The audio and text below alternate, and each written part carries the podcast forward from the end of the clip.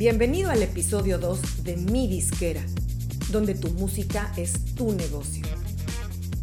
Hoy es viernes de preguntas y respuestas.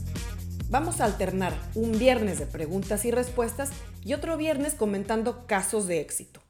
Y hoy vamos a empezar con el primer programa de preguntas y respuestas.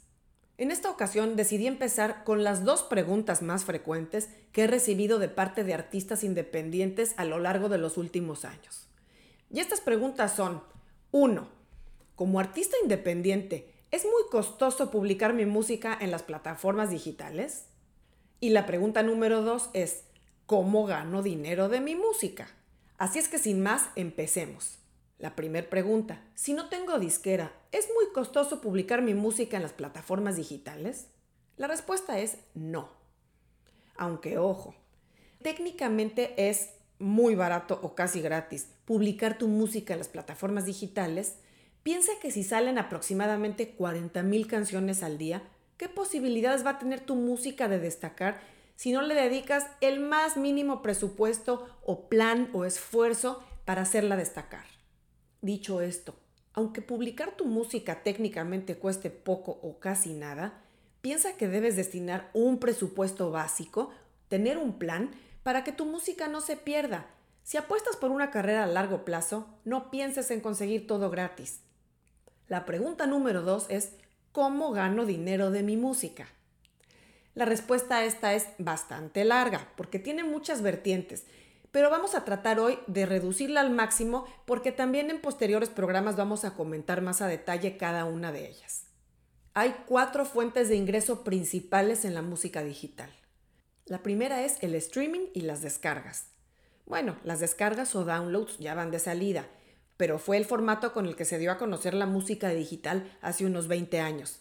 Dicho esto, si tú vas a publicar tu música a través de una distribuidora independiente o agregador, como también se conocen, es importante que verifiques en los términos de uso o en tu acuerdo con ellos que incluyan las plataformas principales donde debes de estar, que son Spotify, Apple Music, YouTube Music, Tidal, Deezer, Amazon Music y bueno, hay otras más pequeñas y también muy importantes, según el país donde vivas, habrá otros jugadores locales fuertes, como lo puede ser, claro, música en algunos países de Latinoamérica.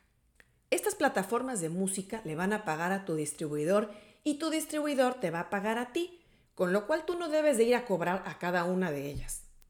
La segunda fuente de ingreso es la monetización de redes sociales y YouTube. Hablando también de distribuidoras, tienes que fijarte en tu contrato con ellos o en los términos de uso que efectivamente ellos recolecten ingreso de las redes sociales y de YouTube. Fuente de ingreso número 3, ingresos autorales. En este caso, si además de ser intérprete de la música que estás distribuyendo eres el autor, tienes derecho también a esa porción del ingreso. Para que esto suceda, tienes que tener tu música registrada con una editora o publishing, como se le conoce en inglés. Las plataformas digitales le pagan la parte de publishing o editora a estas empresas y ellos a su vez te lo tendrán que liquidar a ti. Y fuente de ingreso número 4, ejecución pública o derechos conexos, como también se le conoce. Esto se refiere a la música que se reproduce en lugares públicos. Por ejemplo, en un restaurante, en un bar, en un recinto de conciertos, en cualquier lugar público donde escuches música y que tengan contratado un servicio legal, deberán de generar este tipo de ingreso para ti. En este tipo de ingreso cabe también la radio satelital y radio por internet o radio online. Y además, en algunos otros países, también la radio terrestre, como lo es en varios países de Latinoamérica.